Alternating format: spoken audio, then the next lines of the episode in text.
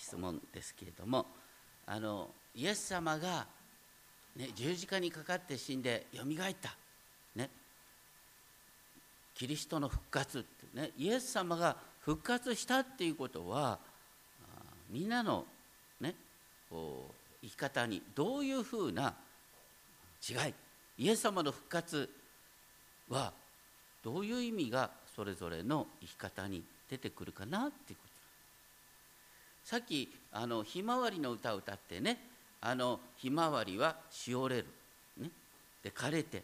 だけどどうなるって言った？種。ね。種からまた翌年になったらひまわりが咲いてくるって言ったね。で私たちはあみんなねあの年を取ってだんだんだんだん体が動かなくなってやがて何らかの病気病病気の名前がついて病名がついて死んじゃうそれで終わりですか？新しい体でよみがえる、ね、復活。はよく言われるんですけどもあのアゲハチョウはあの元は何なんですか？青虫だね。青虫でさなぎに入ってそしてアゲハチョウとして出てくる。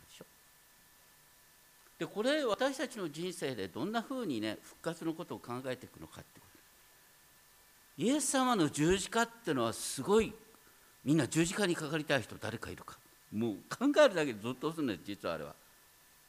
あれほど恐ろしいことはない。でも十字架にかかって死んだから復活って話があるんでしょ。十字架がかかって死ななかったら復活って話出てこない。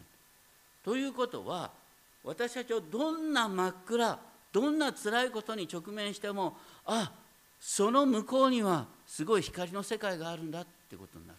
ね。それから十字架にかかったイエス様ね本当に何も悪いことしないでいいことばっかりやったのに最終的に十字架で死んじゃったってねいいことやったって何の意味もないんだっていう話にならないですか？それに対してあなた方の労苦は主にあって無駄ではない。ね、一生懸命やって結果が見えてないようだけど神様ちゃんと見てて結果を見せてくださるんだよってことなんです。考えてみるとだからね復活のストーリーっていうのは私たちの人生にとっても身近なことなんです復活を科学的に証明するっていうよりも復活が私の人生にどんな意味を持ってるかっていうことを考えることはとっても大切なんです。僕ねあの先週とてもこうショックなことがあったんですね。それは今まで聞いてた話がなんかちょっと本当じゃないみたいだってことに気づいてねえ唖然としたんです。それは何かっていうとね昔あのベンハーっていう映画がありましたね、えー、あれはぜひクリスチャンは見といてほしいんですベンハーね。でその作者はですねあの実は最初ねえキリストの復活を否定しようと思ってねいろいろと調べた。だけど調べた結果としてですねキリストの復活ほど否定できない事実はないということを信じて、えー、そしてあのベンハーっていう小説を書いたっていう話なんですがこれはどうもちょっと眉唾らしいですね。こういうのは困るよね。がっかりする。ね。あの小説を書いた人はルー・ウォレスっていう人なんです。これはアメリカの南北戦争。南北戦争っていうのは1860年ぐらいでしょ。その南北戦争の将軍の一人だった。彼はその戦争の中でいろいろと痛い目にあったんですね。でその後無神論者の学者と話しながらその無神論者の人がですねとうとうとあの信仰キリスト教を否定する話をするんです。それに対して彼は何も答えることができなかった。で自分は何もしてないということに気づいてそれで勉強してそして結果的に勉強すればするほど本当にキリストの復活が身近に迫ってきてそしてベンハあの副題はキリストの物語になってるんですね。ベンハキリストの物語っていうものを書くようになった。別にもともと無神論者だったわけじゃない。でも信仰をよく分かってなかった、まあ、そういう面ではあれなんです。けどなんでこういうふうに話がすり替わるかというとですねあの私たちはその作者の原点に立ち返るってことを本当にしばしば忘れてしまう。私たちはこの聖書のストーリーにしてもですね読む時にこれを書いた著者自身のストーリーは何なんだろうかっていうことを考えていくと見えてくる聖書の中にマタイマルコルカヨハネ。ね。それぞれの人がそれぞれの視点からイエス様の物語書いてるでしょ。ところがね僕一番最初読聖書を読んでですね唖然としたことがあるんです。復活の記事になったらガラッと違うんですよ。マタイマルコルカヨハネ。書き方が全然違うんです。どうしてですか？それはこれほど大きな話ってのはまさにですねその人のね書いた人のストーリー人生に対する見方だとかそれが如実に現れてくるからなんです。違いがあるってことはその話が実は真実であるってことの印の目撃証言が記されている。でさっきの,、ね、あのルー・ウォーレスはあのなんでですねいや実はあの19世紀のアメリカでね一番売れた小説がこの「ベンハー」なんだそうです。だからこれ何度も映画化されてる。ルー・ウォレスはこう将軍として南北戦争で戦った時に本当にある意味で濡れ衣を着せられてですね本当に自分の生涯が否定されるような出来事があった悔しくてたまんなかったそのこととベンハーのストーリーっていうのは要するに無実の罪で奴隷に落とされちゃったって話でしょ。で無実の罪で奴隷に落とされたって話と無実の罪で十字架にかけられたっていう話がセットになってくるんです。そうするとルー・ウォレスのストーリーとそれとイエス様のストーリーと、ね、そのあのベンハーのストーリーっていうのは3つが重なってくるんです。私たちがどういう時に本当の意味でキリストの復活を証しできるかっていうと私たちの人生のストーリー自分の人生のストーリーとキリストのストーリーが共鳴し合う時なんです。だから単にこれは本当か嘘かっていうことを超えてそれが私の人生にこういう影響を持ってるんだっていうことを証しできた時に本当に変わってくるんです。だからベンハーってのはあれほどヒットしたんです。嘘か本当かって話よりも本当にあのストーリーがその著者自身を生かしたからそういう意味で今日のですねヨハネの福音書を見てくると面白い。あちなみにですねあの英語でですねあの物語っていう言葉を英語にすると最近は2つの言い方をするんですね。一つはナラティブですね。一つはストーリーなんです。ナラティブっていうのはあのいわゆるナレーションね。ナレーション。この物語の意味を語るというのはナラティブなんです。こう書いている人のこう意図が見えてくるというのがナラティブなんです。それに対してストーリーっていうのはこの物語の本質その中身は何かっていうことなんです。で今大切なのはストーリーよりもナラティブなんです。これが人生にとってどういう意味を持っているか。そういう意味で考えると今日のねヨハネの福音書の19章からのところはごめんなさい20章19節からのところはとても面白い。その日っていうのは新しいジャの初めの日。それは前回も言ったように新しい創造ニュークリエーションが始まった日。イエスはすでにですねマグラのマリアばかりか少なくとも他の2人の女たちにも表しています。またエマオ途上の2人の弟子にもすでに表しています。またペテロにもご自身を表しています。そういうことが分かったあのねこう週の初めの日復活の初めの日一日がすごく長い大きなことが起こったんです。ところがねその日の夕方弟子たちはどうしていたかというとユダヤ人を恐れて戸が閉めてあった。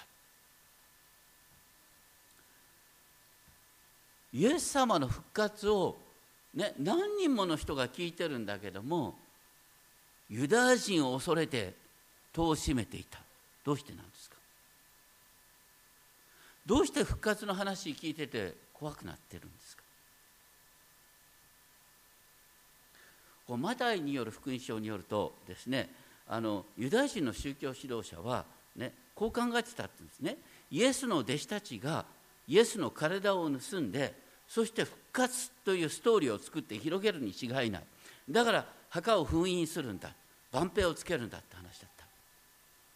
でマタイによると見つかいが現れてねバンペーターにうわはあとなってもう気を失ってしまった。でもね万兵たちが気を失っても死んだとは書いてないんだよ。そうするとねかなりの確率万兵たちいや実はね墓が空っぽになりました実はって話を言ったか言わないか分かんない。まあとにかく復活の話はだから宗教指導者にとっては都合が悪いからね弟子たちを捉えてですねこれが嘘だっていうことをですね明らかにしようっていうことにつながる。だから復活の話は実は弟子たちに身身の危険が及ぶっていうことになり得たんです。だから復活イコール勇気を持ってって話じゃない復活ああ怖い私たちが攻撃されるかもしれないっていう話になっちゃったっていうことなんですね。でそういう中でイエス様はですねどうした？本当に復活の話でもう勇気を持って大丈夫っていうんじゃなくて復活イコール私たちが攻撃されるかもしれないっていう恐れになってるっていうのは本当に復活の話が彼ら自身の人生のストーリーになってないっていうことにいいでしょ？でそういう中でイエス様はなんとね壁をすり抜けて、ね、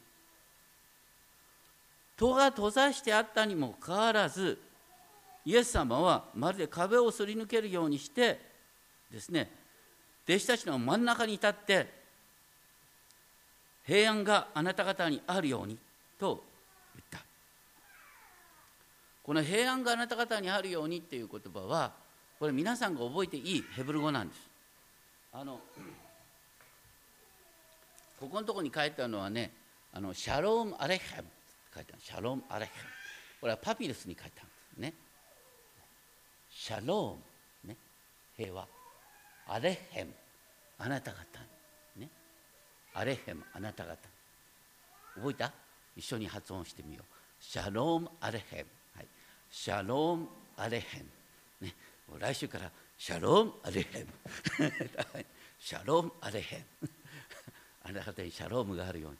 ね。とにかく復活のイエス様シャロームアレヘム。って言ったんですよね。おみんなビクビクしてたビクビクビクビク。それに対してシャローム平安があなた方にあるよね。でこのシャロームアレヘムで面白いのはイエス様はあの閉ざされた塔をですねすり抜けて入ってきた。もう一つのストーリーがある。これあの、まあ、よく言われる話ね。あの黙示録に書いてある場面でねイエス様は私たちの,、ね、戸の心の戸の、外で戸を叩いてるもしあなたがね、えー、開いて戸を開けるならイエス様が入ってきて、ね、一緒に食事をしてくださるということが書いてあるだからよくねこの絵から言われてねあなた心の戸を開かないからイエス様がわからないんだよ。ねだけどね人によっては心の戸を開くっていうのはなかなか大変なことなんだよ。ここの話はね弟子たちが心の戸を開いたから入ってきたんですか？そうじゃないでしょ？文脈があるんです。黙示録に書いたのは何かっていうと、ね、自己満足に浸って俺たちはもう大丈夫俺たちは豊かだと思って全然ね渇きを覚えてない人に向かってあなた方は実は自分の惨めさは全然分かってないんだと言って心の戸を開きなさいと言ってるんです。でもこの話っていうのはこのねヨハネの福音書の話は何かというと彼らは実はビクビクなんです。恐れてるんです。自分の惨めさよう分かってんです。そういうところにはイエス様はズカッと入ってきてくれるんです。私たちの場合もどうですか？心の戸を開いたっていうのはなんか知らないうちにああ知らないうちにああそうだっていうことに気づかされたっていうことでしょ？信仰の始めは私が心の戸を開く以前にイエス様が入ってきてくださることから始まるってことなんです。この場合はまさにそうなんです。それでイエス様はどうしてくださった？その手と脇腹を彼らに示された。これ面白いんですよね。普通ねイエス様の復活の体ってのは栄光の体なんです。栄光の体ってのは傷も芯もない栄光の体なの、ね、霊的な体。だから傷を残す必要はないんです。でもあえてイエス様は傷を残されたんです。この手の釘の跡と脇腹に槍が刺された跡を残したんです。何のためですか？弟子たちは何怖かったの？自分たちも殺されるっていうことを怖それに対してイエス様は手を指し示して殺されたけど大丈夫なんだね。ローマの兵士の槍も、ね、釘も何の意味もなかった。私は復活している。あなたたちもそうなんだよってことなんです。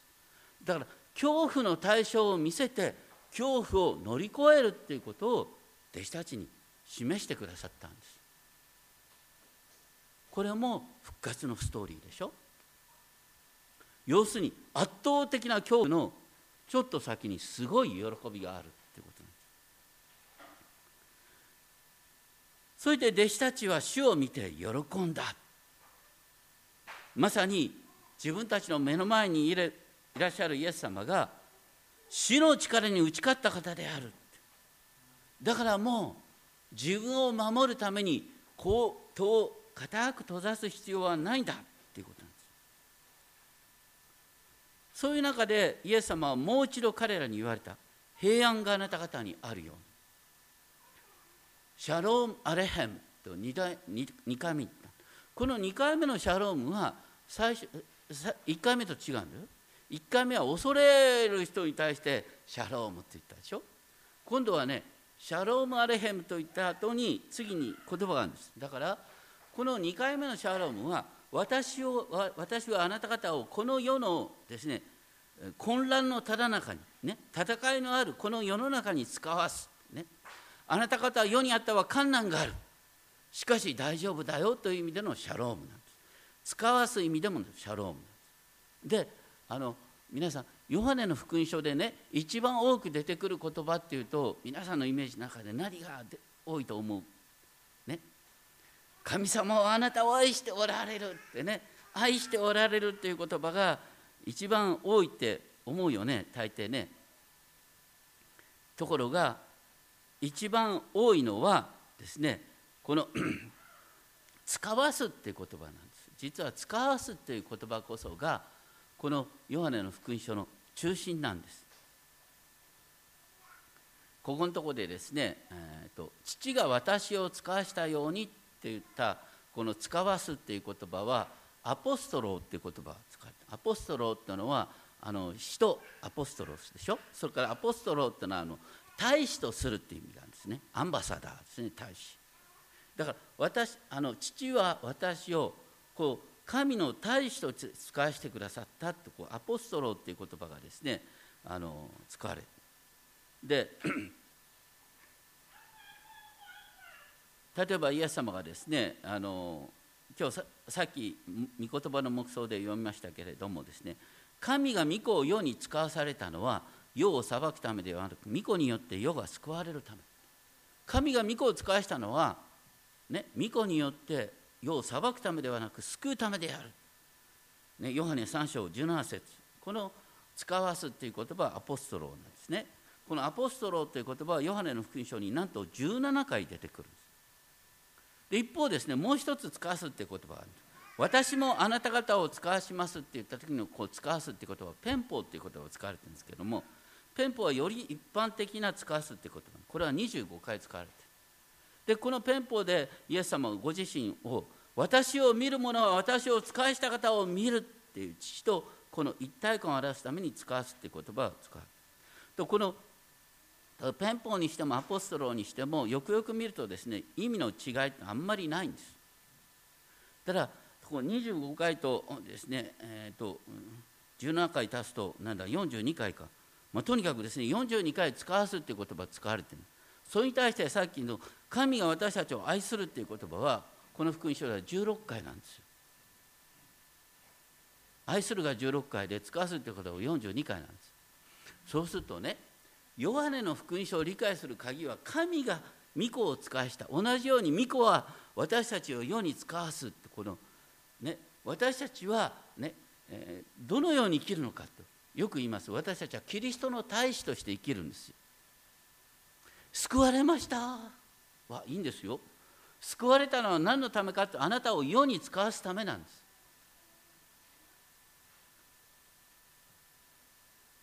私たちは例外なくキリストの大使として召された。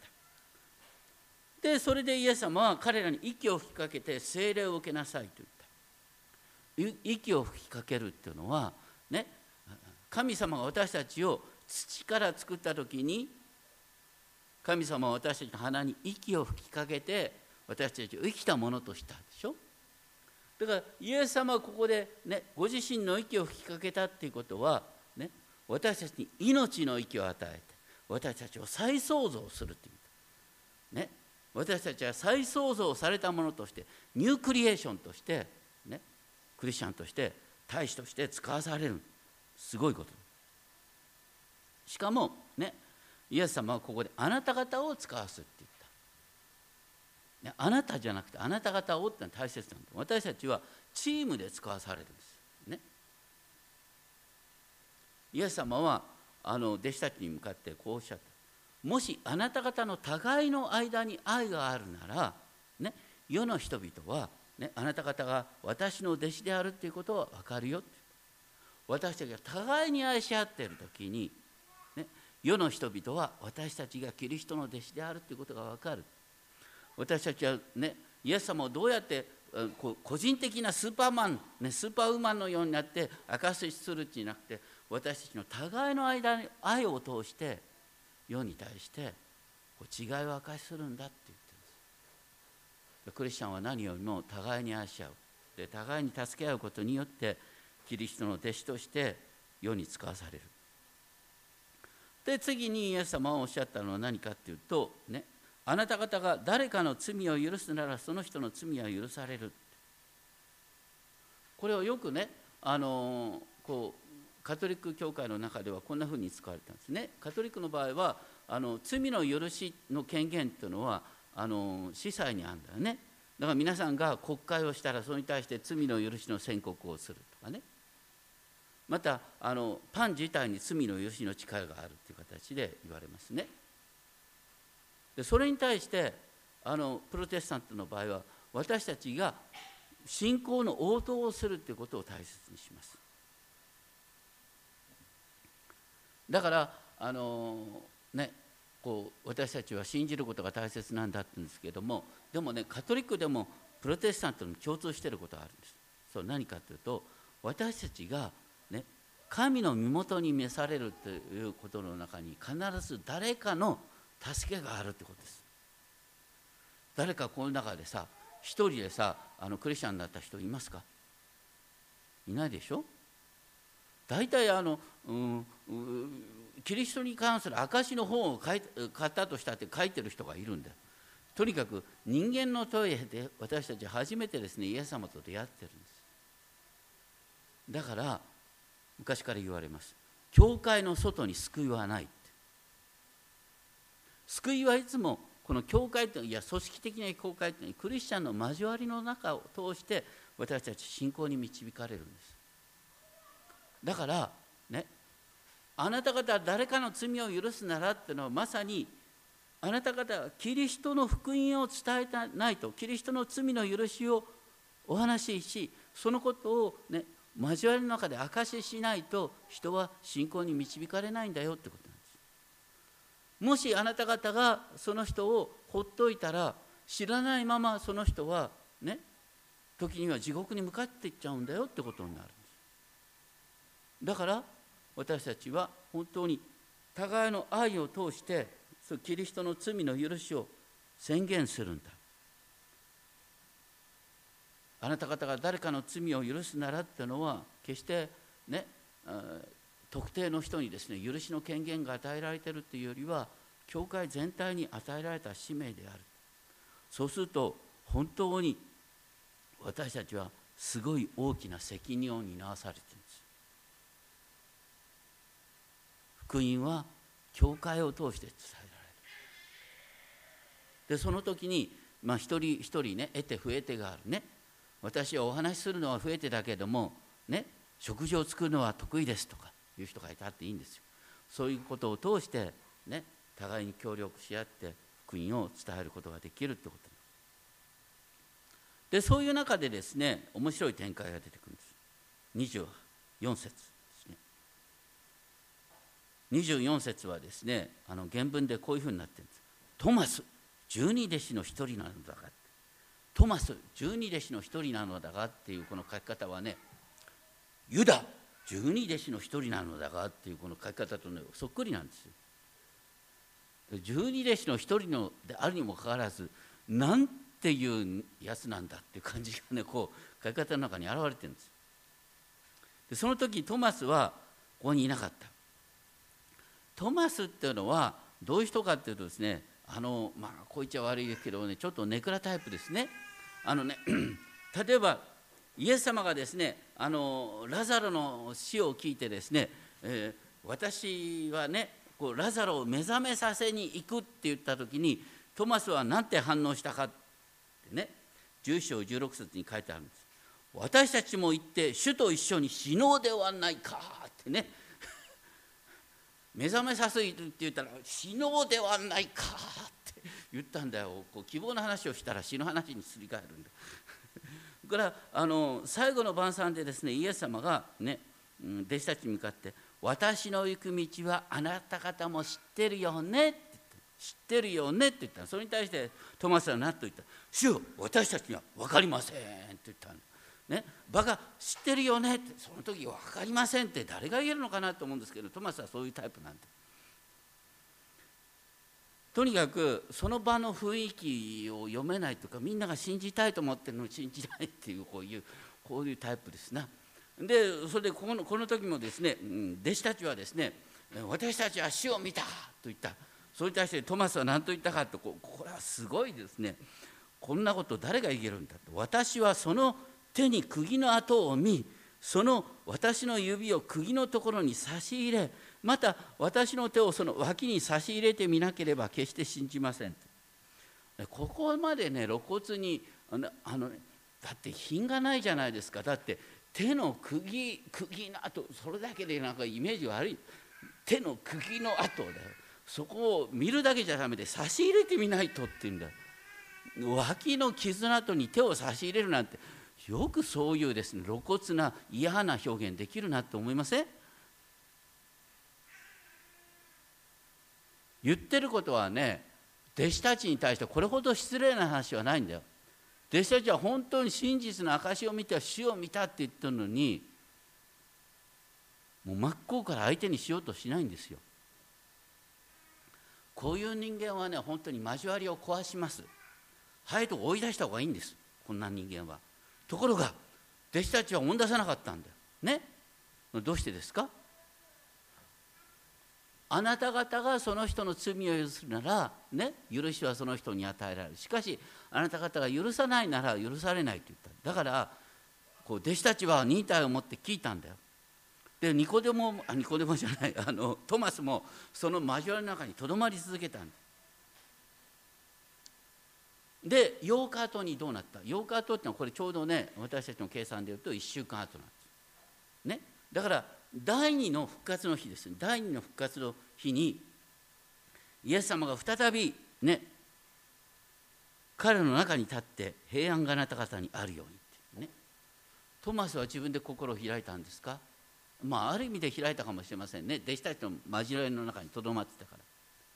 でもこの時もねイエス様トントンと叩いて「え、あ入れ入ってもいい?」と言って入ってきたんじゃないんだよ。ね、みんなまだ恐れてたなんで恐れてたかっていうとトマスみたいなものを仲間にいるとですねやっぱり不信仰が伝染するんだよ。でそれでイエス様はさっと入ってきてもう一度「ね、シャローム・アレヘム」って平安があなた方にあるようにそれからねトマスにこう言ったんだよ、ね、あなたの指をここにつけて私の手を見なさいってね。イエス様品があるからさ釘の跡なんて品のない言葉言う。こう手ここ入れてもいいよって言ったね。から脇に脇に差し入れていいよって言ったんです。すごいね。普通だったらねお前は何様だと思ってんだよね。どうして仲間の言うことを信じようとしないんだと。ね。けしからん。反省しろ。とかいうのが普通のパターンで。とかねイエス様はこの不信仰なトマスに寄り添ってくださってね手を入れてもいいんだよ指を入れてもいいんだよ私の脇に手を差し入れてもいいんだよって言ったんです。そしてその上で信じないものにならないで信じるものになりなさいっておっしゃったんです。すごいですね。ところが私たちはここでね最初からねこう信じようことしない人に「信じなさい!」とか言ってね迫っちゃう これはダメですよ、ね、まず信じられないっていう気持ちに寄り添うってことが何より大切なんですイエス様はトマスのこの信じられないっていう気持ちに寄り添って現れ現ご自身を表して叱責する前にねトマスに寄り添ってくださったそしてその時にトマスはどう反応したかっていうとねこれでトマスがさイエス様のあの釘の後にさ手を指を入れたらそれこそもう終わりだよね。まあそうまでしなくてもよかったんです。どうしてかっていうとね何が一番問題だったかっていうと実は私たちをね決めるのはねこう理性よりも感情なんです。トマスはね最初から今までの話言ってる要するにあの信じられないっていう感覚ってね自分自身の確信をとても大切にする人なんです。そして仲間外れになりやすいタイプなんです。人間がどうして反応できないかって多くの場合は感情の問題なんです。だからイエス様はまさにこのトマスの信じたくないっていう気持ち。自分一人だけ浮いてしまうっていう気持ちに寄り添ってくださった。そしてね手を差し入れてもいいんだよって言われた途端なんか本当にねそれまでの意地っていうかこだわりが解けたように大丈夫になったんです。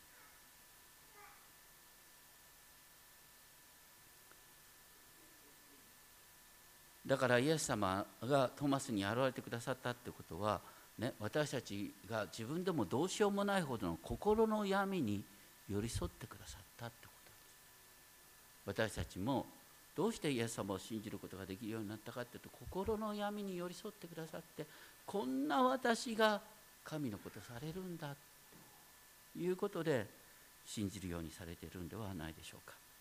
でそういう中でトマスは私の主私の神と応答しました。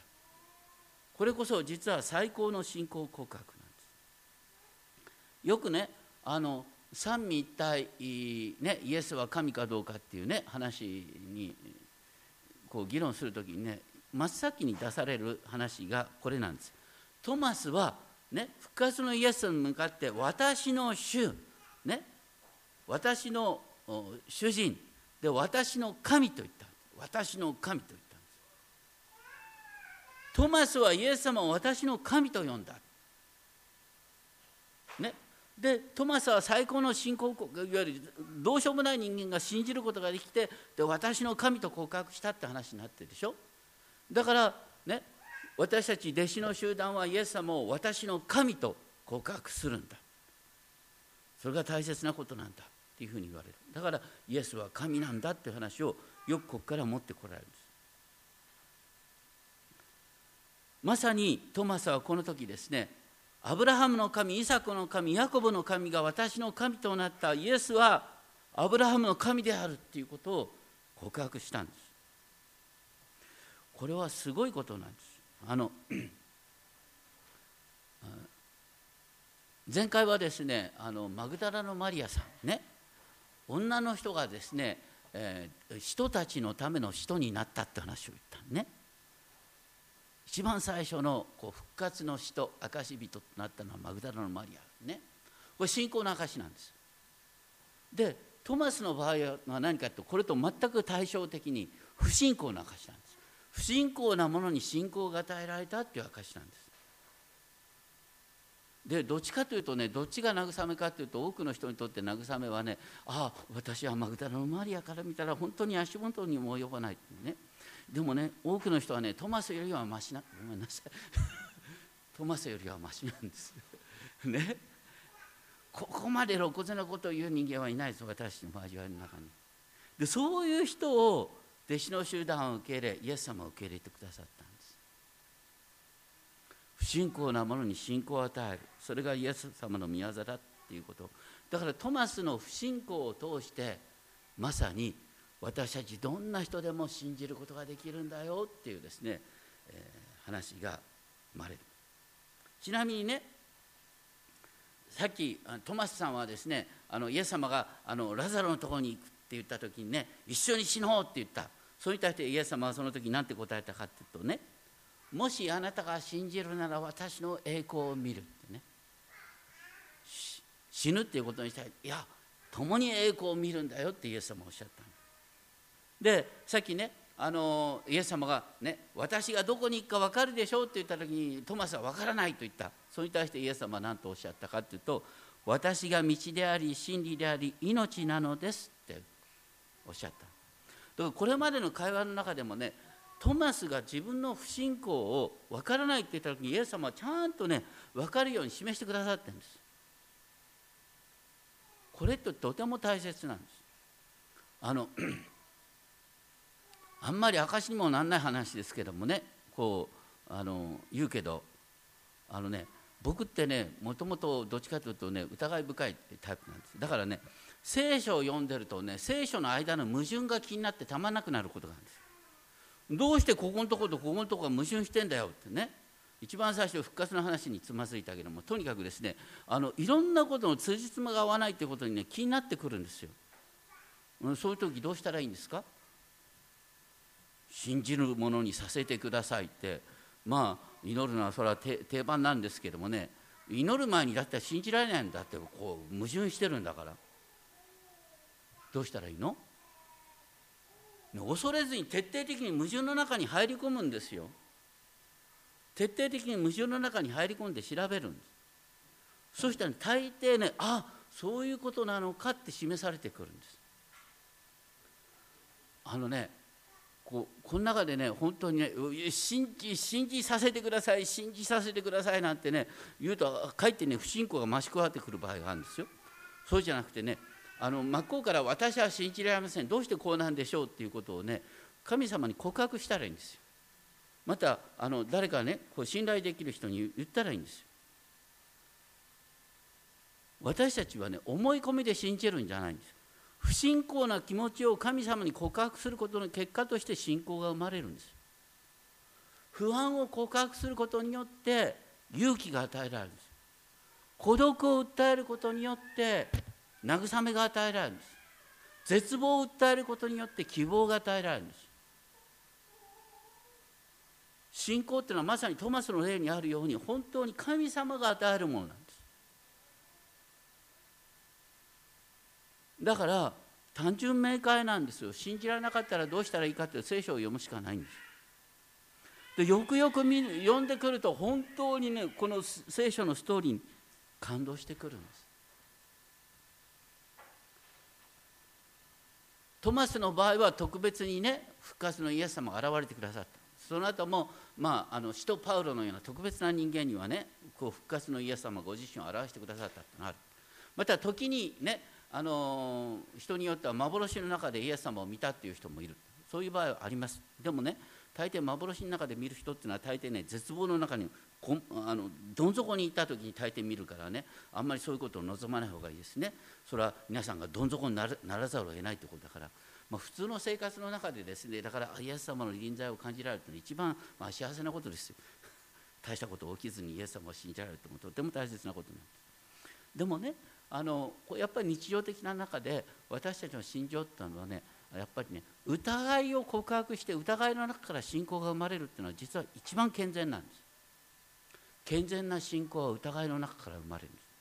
マタイによる福音書って面白いですね。マタイによる福音書28章のところでイエス様が 11, の弟子11人の弟子たちをですね山に集めた。その時に何て書いてある？あるものは疑ったって書いてあるんだよ。このご縁であるものを疑った。これトマスだろうか。いやトマスはだってこの前に悔やれてるだろうって分かんないんです。とにかくねイエス様がね11弟子を派遣するにあたってもあるものは疑った。それでもイエス様派遣したんですよ。くね皆さんいや私はイエス様のことまでね確信がないから人に証しなんかできませんって言うんですけどね。昔からねどういう人がね人々をイエス様に導いてるかっていうとですね確信のない人なんですよ。もう完全にね清められたごめんなさい。もう教会生活が長くなっている人に限ってね伝導力ないんですよ。だってほとんど交わりがクリスチャンになってるから。そうじゃなくてねあのこう教会に来たばっかりの人まだよくわからない人が一番ね人々をねあのキリストのもとに導くんですよ。そういうもんなんです。ねどっちかというとこうずっと長く教会にいる人はその信じたばかりの人をねこう不信仰を聞き出してあげてこう支えてあげるって形どちらにしてもね本当に今日のストーリーで覚えてほしいのはね復活信仰っていうのはねこう私たちの人生の中に現れるんです。絶望の中に希望を与えられる。それからもう疑ってた時いやでも大丈夫なんだってこう不思議な形で現れるんです。私の人生の中に復活信仰っていうのはね理論としてじゃなくてなんか現実としてねあでも大丈夫なんだよなっていう形で現れる。最初に言ったように本当にどんな病も完全に癒される。なぜなら復活があるから。ね。私のロークが無駄になるようでも大丈夫だ。復活があるから。ね。目の前のこう闇が怖い。でも大丈夫だ。復活があるから。復活ってのは私たちの人生の中に繰り返し起きることなんです。だからイエス様の復活は私たちの心の復活につながる。で心の復活はどこから始まるかというと私たちの暗い気持ちをそのままストレートに表現するところから始まってくるんです。信仰は与えられるものです。復活信仰も与えられるものです。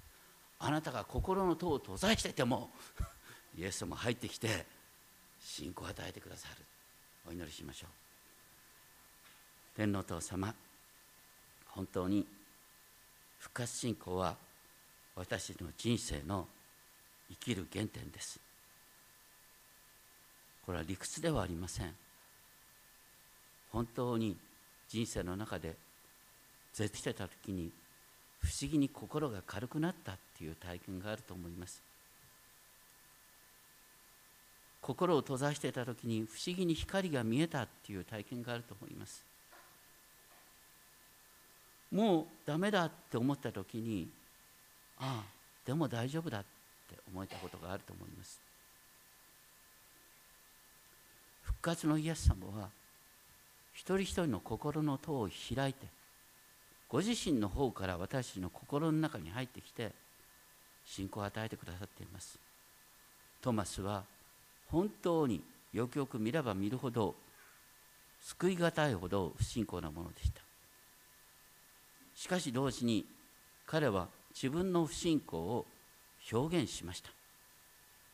信じられないという気持ちを表現することによって私たちにトマスの不信仰によって私たちにイエス様の最も素晴らしい言葉が与えられています。トマスの疑いが表現されなければイエス様の言葉は引き出されませんでした。同じように私たちの疑いをあなたが引き受けて信仰を与えてくださいます。どうかキリストの復活を日々の生活の中で体験させてください。尊き主イエス・キリストの皆によってお願いします。